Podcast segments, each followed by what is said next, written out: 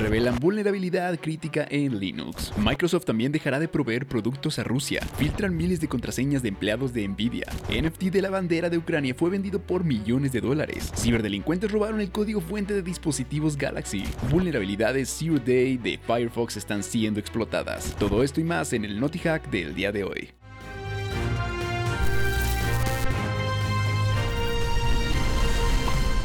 Bienvenidos sean todos ustedes a Hackwise, yo soy César Gaitán y les quiero dar la bienvenida a este, el Naughty Hack, donde platicaremos acerca de las noticias más relevantes de tecnología y de ciberseguridad de la semana.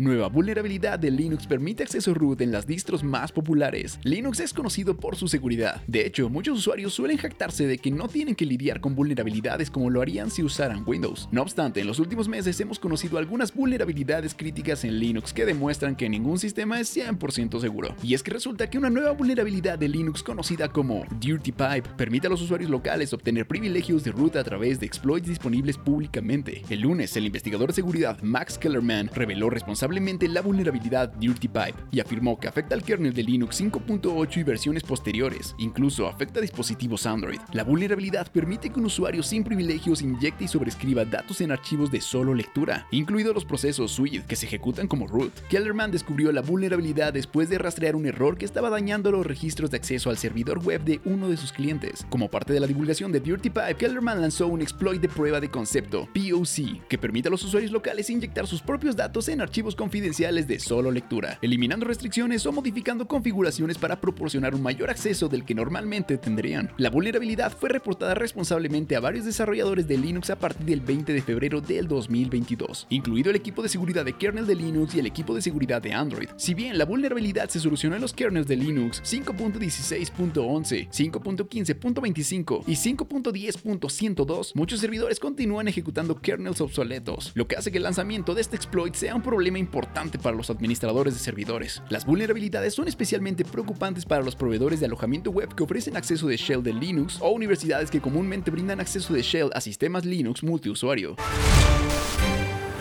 Wisers, hacemos una pequeña pausa para recordarte que ya puedes entrar a www.hackwise.mx, donde encontrarás herramientas, cursos y contenidos exclusivos de tecnología y de ciberseguridad. Así que recuerda visitar www.hackwise.mx para estar al día en el mundo de la ciberseguridad. Ahora sí, continuemos con el Naughty Hack. Microsoft suspende las ventas de productos y servicios en Rusia. Rusia sigue su implacable ataque hacia Ucrania y por ello muchas empresas han decidido dejar de brindar sus servicios a los ciudadanos rusos. Una de las últimas empresas en unirse a esta iniciativa es Microsoft. Microsoft anunció el pasado viernes que suspendía las nuevas ventas de sus productos y servicios en Rusia. De este modo se sumó a otras compañías en distanciarse de Moscú tras la invasión de Ucrania. Con esta medida Microsoft siguió los pasos de algunas compañías tecnológicas como Apple, Google, Oracle y Dell, que decidieron cortar y limitar las relaciones con el país gobernado por Putin. El presidente de Microsoft, Brad Smith, afirmó, al igual que el resto del mundo, estamos horrorizados, enojados y entristecidos por las imágenes y noticias que llegan de la guerra en Ucrania y condenamos esta invasión injustificada, no provocada e ilegal de Rusia. Esta acción es el último movimiento de Microsoft sobre la guerra en Ucrania. A principios de la semana pasada, Smith habló sobre la lucha contra los ataques cibernéticos y la desinformación durante la guerra en Ucrania. Smith agregó que Microsoft está trabajando con los gobiernos de Estados Unidos, la Unión Europea y el Reino Unido para detener muchos aspectos de su negocio en Rusia. Desde el comienzo de la guerra en Ucrania, Microsoft ha actuado contra los movimientos rusos que atacaron 20 organizaciones ucranianas del sector financiero, gubernamental e informático. Smith enfatizó que la protección de la ciberseguridad de Ucrania es casi con certeza el área de trabajo más impactante de Microsoft durante la guerra. Microsoft continúa trabajando con el Comité Internacional de la Cruz Roja, CICR, y varias agencias de la ONU para ayudar a los refugiados. A principios de la semana pasada también nos enteramos que Intel y AMD detuvieron los envíos y las ventas de procesadores a Rusia a la luz de las nuevas sanciones para tratar de detener a Rusia. Ciberdelincuentes filtraron más de 71.000 credenciales de empleados de Nvidia. La semana pasada, el fabricante de chips Nvidia sufrió un ataque cibernético en el que le robaron un terabyte de datos de la empresa. Por si no conoces los detalles, puedes echar un vistazo a nuestro Naughty Hack de la semana pasada para conocer la historia. El grupo de ransomware Lapsus se atribuyó la culpa del ataque cibernético y amenazó a la empresa de revelar secretos si no cumplían con sus peticiones. El pasado viernes nos enteramos que el grupo de hackers ya filtró algunos datos de los empleados de Nvidia. El sitio web de monitoreo de filtraciones de datos Impounded, por sus siglas HIVP, reportó que el grupo de delincuentes cibernéticos robó las credenciales de más de 71.000 empleados de la compañía. Entre los datos revelados se encuentran direcciones de correo electrónico y hashes de contraseñas de Windows. HIVP reportó que muchos de estos hashes fueron posteriormente descifrados y distribuidos dentro de la comunidad de hackers. No obstante, la información robada no sorprendió a Nvidia. Cuando ocurrió el ataque, la compañía conoció que las credenciales de dichos empleados fueron robadas. Según informó TechCrunch, la compañía no confirmó si notificó o no a los afectados, o si les sugirió restablecer las de estas cuentas. Además, a pesar de las consecuencias y la cercanía de la fecha establecida en la amenaza del grupo de ciberdelincuentes, la página de respuesta a incidencias de la empresa no se ha actualizado desde el pasado martes. Este ataque ha sido muy peculiar, en primer lugar porque la primera reacción de Nvidia fue atacar a los ciberdelincuentes con ransomware para evitar que la información robada fuese aprovechada, y en segundo lugar por las demandas poco comunes de los atacantes. Los ciberdelincuentes amenazaron con divulgar información más importante como los secretos comerciales de la empresa, a menos que Nvidia cumpla con las peticiones que se les solicitan. Entre las peticiones solicitan que eliminen su función Light Hash Rate, por sus siglas LHR. Esta función ha sido bastante criticada ya que limita las capacidades de minar Ethereum en las tarjetas gráficas de serie RTX 30. Además, Lapsus pidió a Nvidia liberar el código fuente de sus controladores de chips gráficos para dispositivos macOS, Windows y Linux.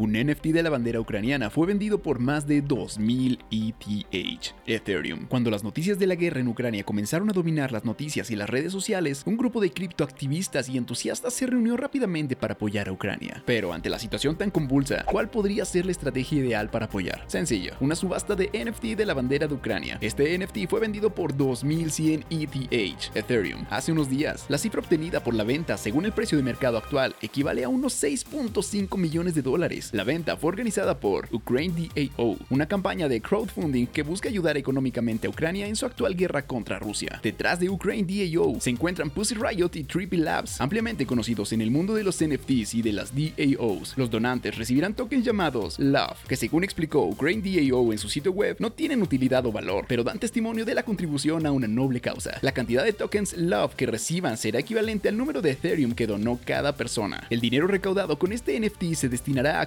Back Life, una organización que suministra bienes a civiles y militares en Ucrania. Ukraine DAO ha recaudado tantas donaciones de Party Bird, una plataforma que permite subastas conjuntas para NFT, como donaciones directas de ETH. Ahora bien, existen algunos aspectos llamativos detrás de la iniciativa. Por ejemplo, OnlyFans donó alrededor de 500 ETH a la causa. En otras palabras, si eres suscriptor de OnlyFans, puedes sentirte orgulloso de haber contribuido un poquito. La iniciativa Ukraine DAO no es la única que hemos visto en el mundo de las criptomonedas con el objetivo de ayudar a Ucrania. De hecho, el pasado 26 6 de febrero el propio gobierno tuiteó las direcciones de sus wallets de Bitcoin, Ethereum y USDT, entre otros, para que quien quiera puede contribuir directamente con el país. En total, las donaciones para ayudar a Ucrania en su conflicto con Rusia han superado los 52 millones de dólares, según Forbes. Samsung confirma que ciberdelincuentes robaron el código fuente de sus teléfonos Galaxy. Los grupos de ciberdelincuentes han estado muy activos en los últimos días, perpetrando ataques de alto perfil. Esta semana, el gigante tecnológico de Corea del Sur, Samsung, confirmó que ciberdelincuentes robaron con éxito datos internos de la empresa y el código fuente de los dispositivos Galaxy. La noticia del incidente fue reportada por primera vez a principios de este mes y un grupo de hackers llamado Lapsus se atribuyó la responsabilidad. El grupo que recientemente hackeó Nvidia compartió capturas de pantalla que supuestamente mostraban aproximadamente 200 GB de datos robados, incluso el código fuente utilizado por Samsung para el cifrado y las funciones de desbloqueo biométrico en el hardware Galaxy. En el comunicado publicado, Samsung no confirmó ni negó la identidad de los hackers, ni si habían robado o no datos relacionados con el cifrado y la biometría. No obstante, la compañía dijo que no habían robado datos personales ni de empleados ni de clientes. Bloomberg News and Mobile compartieron el comunicado de Samsung en donde la empresa afirmó: Hubo una brecha de seguridad relacionada con ciertos datos internos de la empresa. Según nuestro análisis inicial, la infracción involucra algún código fuente relacionado con el funcionamiento de los dispositivos Galaxy, pero no incluye la información personal de nuestros consumidores o empleados. En este momento no anticipamos ningún impacto en nuestro negocio o clientes. Hemos implementado medidas para evitar más incidentes de este tipo y continuaremos sirviendo a nuestros clientes sin interrupciones. En el caso del reciente ataque Nvidia, el grupo de hackers Lapsus intentó chantajear a la empresa y amenazó con filtrar datos en línea a menos que Nvidia eliminara los limitadores de minería de criptomonedas de ciertas GPU e hiciera que los controladores de estas tarjetas de video fueran de código abierto. No está claro si Lapsus realizó alguna amenaza a Samsung tratando de obtener concesiones específicas. Mozilla corrigió dos vulnerabilidades críticas de Firefox que están siendo explotadas activamente. Si utilizas el navegador Firefox, debes actualizarlo inmediatamente para obtener los parches para las dos fallas críticas que están siendo explotadas en el entorno. Mozilla lanzó a principios de esta semana Firefox 97.02, Firefox ESR 91.6.1, Firefox para Android 97.3.0 y Focus 97.3.0 para corregir dos vulnerabilidades críticas Zero Day que están siendo aprovechadas activamente en ataques. Ambas vulnerabilidades de día cero son de tipo Use After Free. Este tipo de vulnerabilidades ocurre cuando un programa intenta usar la memoria que se ha liberado previamente. Cuando los hackers explotan este tipo de vulnerabilidades pueden lograr que el programa se bloquee y al mismo tiempo permitir que se ejecuten comandos en el dispositivo sin permiso. Estas vulnerabilidades son críticas porque podrían permitir que un atacante remoto ejecute casi cualquier comando, incluida la descarga de malware para proporcionar más acceso al dispositivo. Tal como explica el aviso de seguridad de Mozilla, los desarrolladores de Firefox están al tanto de los informes de ataques en el entorno, que están explotando activamente estas vulnerabilidades. Si bien Mozilla no compartió cómo los ciberdelincuentes pueden usar estas vulnerabilidades en los ataques, es probable que lo hagan redirigiendo a los usuarios de Firefox a páginas web creadas con fines malintencionados. Las vulnerabilidades fueron descubiertas y reveladas a Mozilla por la empresa china de ciberseguridad Chiho360. Debido a la naturaleza crítica de estas vulnerabilidades y que se están explotando activamente, es necesario, tal como lo dije al principio de la nota, que todos los usuarios de Firefox actualicen sus navegadores de inmediato. Dato curioso, ¿sabías que el 10 de marzo de 1876, hace 146 años, el escocés canadiense estadounidense Alexander Graham Bell realizó la primera llamada telefónica, un hito que sentó las bases para las telecomunicaciones? Recuerdo que ya se encuentra el Naughty Hack semanal en tu plataforma de podcast favorita. Te dejo los enlaces aquí abajo en la descripción. Amigos míos, eso ha sido todo por el Naughty Hack del día de hoy. No olvides suscribirte para estar actualizado e informado acerca de las últimas noticias de ciberseguridad. Recuerda que mi nombre es César Gaitán y esto fue Hackwise. Nos vemos hasta la próxima.